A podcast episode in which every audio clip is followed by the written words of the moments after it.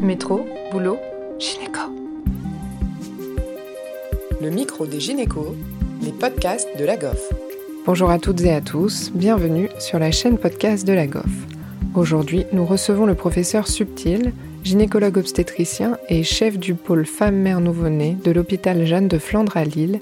Il est également président de l'initiative Hôpital Ami des bébés. Avec Léa, ils vont discuter des impacts de la consommation d'alcool sur la grossesse.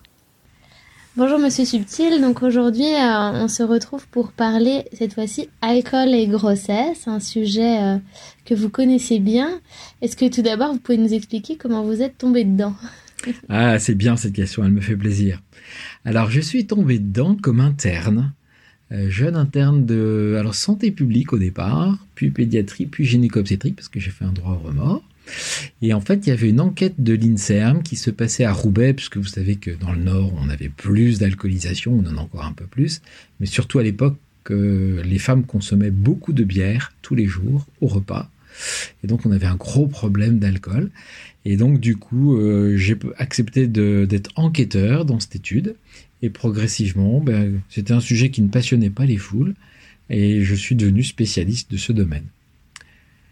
Euh, que je peux dire, c'est que à Roubaix, dans les années 85, 1% des enfants naissaient avec un syndrome d'alcoolisation fœtale sévère. C'est-à-dire c'était des enfants qui avaient un drôle de visage. Euh, je ne sais pas si vous voyez ce que je veux dire, mais euh, les pédiatres étaient très étonnés parce que on avait découvert la trisomie 21 en 59 avec euh, le jeune, et dans les années 85, et on faisait des cariotypes euh, pour euh, essayer de trouver ce pourquoi ces enfants avaient une drôle de bouille et se développaient pas bien. Et les cariotypes revenaient normaux. Jusqu'à 73, euh, où Jones aux États-Unis parle du syndrome d'alcoolisation fœtale. Entre parenthèses, Le Moine à Nantes l'avait dit cinq ans plus tôt, mais bon voilà, c'est la publication américaine qu'on va retenir, et décrit tous les signes de la dysmorphie de l'enfant qui a reçu beaucoup d'alcool in. Alors, au début, ça a fait un peu sourire euh, ces drôles de bouilles, mais on s'est aperçu que malheureusement, ces enfants avaient pas mal de malformations, notamment euh, cardiaques, euh, neurologiques, des angiomes fraises également, et puis surtout un petit retard de croissance, pas très très important, modéré, mais surtout de gros troubles neurologiques qu'on va vraiment mettre au jour quand ces enfants vont devenir adolescents. Parce que là, on va voir que ce sont des enfants qui sont malheureusement euh, abîmés pour la vie. Euh, l'idée, elle est simple. Hein. c'est que, en fait, quand moi je bois un apéro, j'aime bien boire l'apéro, eh bien, je cherche à ce que l'alcool qui est dans mon sang très très vite fasse plaisir à mes cellules neurologiques. Mes cellules neurologiques, elles sont à un moment un petit peu, un petit peu gay, et je dirais, euh, le fœtus, il vit la même chose. Donc l'alcool passe le placenta, et donc les cellules neurologiques sont imbibées d'un petit peu d'alcool. Sauf que malheureusement, l'enfant, lui, ça va empêcher sa migration neuronale. cest qu'on sait que de trois mois jusqu'à l'accouchement et jusqu'à deux ans de l'enfant, c'est toutes les cellules sont au centre du cerveau et vont migrer vers le cortex. À chaque fois qu'il y a de l'alcool, la migration neuronale s'arrête pendant plusieurs heures. Alors si c'est une fois, c'est pas très grave. Mais si c'est deux fois, trois fois, dix fois, quinze fois, vingt fois, eh bien, ça perturbe gravement la migration. Euh, et ça donne ce qu'on appelle des hétérotopies. Ça veut dire des neurones qui se sont arrêtés ou bien qui sont allés migrer dans différents endroits, pas du tout au bon endroit. Ça veut dire que le cerveau n'a pas les beaux plis euh, réguliers, mais des tas de tâches qui n'étaient pas forcément visibles à l'IRM encore il y a 10 ans, mais qui commencent à devenir euh, visibles sur les IRM aujourd'hui. Un enfant qui a eu un syndrome d'alcoolisation fœtale complet, il passera pas le CP. Il est abîmé complètement. Ça, ce sont aujourd'hui des formes assez rares, on a à peu près 1 sur 1000, mais on a 1% des enfants qui portent ce qu'on appelle des troubles liés à l'alcool, qui euh, sont des troubles en particulier neurologiques, euh, mais sans forcément tout le tableau avec la dysmorphie, le retard de croissance et malformation. Et c'est un problème qui est encore sous-estimé. Je connais, moi, des personnes qui ont des difficultés importantes dans la vie liées à l'alcoolisation de leur maman et qui n'avaient pas été reconnues, donc même à l'école. Alors aujourd'hui, s'il y a un message à retenir, c'est que euh, bah, il faut pas boire pendant la grossesse euh, parce que ça perturbe la migration neuronale. Heureusement, la nature est plutôt bien faite de ce côté. Euh, on, pense que les alcoolisations de tout début de grossesse, ce qu'on appelle les binge drinking, les cuites, finalement, elles n'ont pas tellement d'influence. je l'écrirai pas, mais en tout cas, je, le pense, et puis la littérature va quand même dans ce sens parce que le, cerveau n'a pas encore commencé à se construire. Hein. le, cerveau, c'est encore une fois à partir de trois mois jusqu'à neuf mois que euh, qui s'organise. Voilà, donc il faut rassurer les femmes qui ont bu euh, en tout début de grossesse, et puis dire à toutes les autres qu'il vaut mieux pas boire. Alors si on a bu un verre, voilà, la migration neuronale a été perturbée pendant deux heures, ça n'a pas changé le pronostic de l'enfant. Mais en sachant ça, on comprend qu'il faut pas boire pendant la grossesse. C'est très important donc de les dépister, d'aborder le sujet. Peut-être que c'est aussi un sujet qui est un peu tabou en consultation. Alors c'est carrément tabou. Euh, euh, alors il, sera d'autant mieux abordé que on sera à l'aise avec. C'est-à-dire que si euh, je vous demande Léa combien vous avez bu de verres d'alcool aujourd'hui, ben et que vous me dites ben oui j'ai bu un verre parce que vous avez pris l'apéro à midi par exemple il faut que ça soit un sujet qui soit pas tabou entre nous.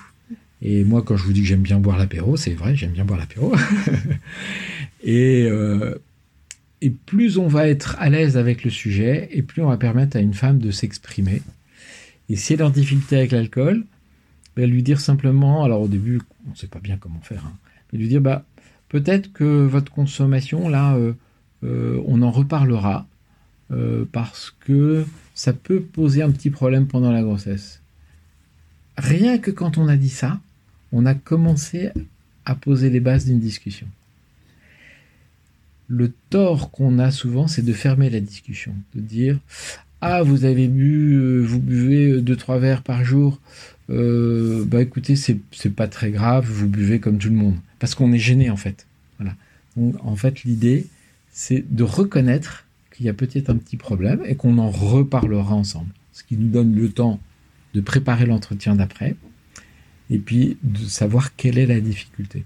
si la difficulté c'est qu'on ne peut pas se passer d'alcool, eh ben, on va essayer de diminuer ensemble cette consommation.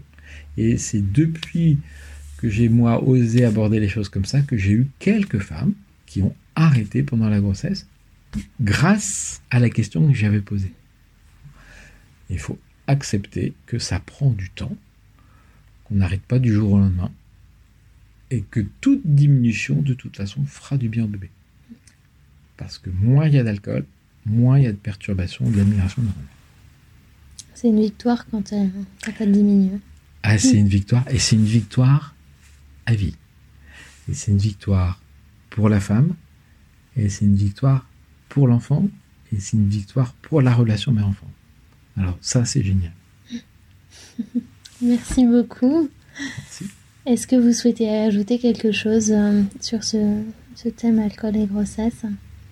Non, c'est bien de l'avoir abordé parce que c'est un mm. thème euh, difficile. Et donc, c'est courageux euh, de l'aborder. Et pour nous, ça nous demande du courage en consultation. Mm. Et il faut se faire confiance euh, et se dire que voilà, il faut poser la question euh, de savoir si on est en difficulté avec l'alcool euh, ou de la consommation quotidienne.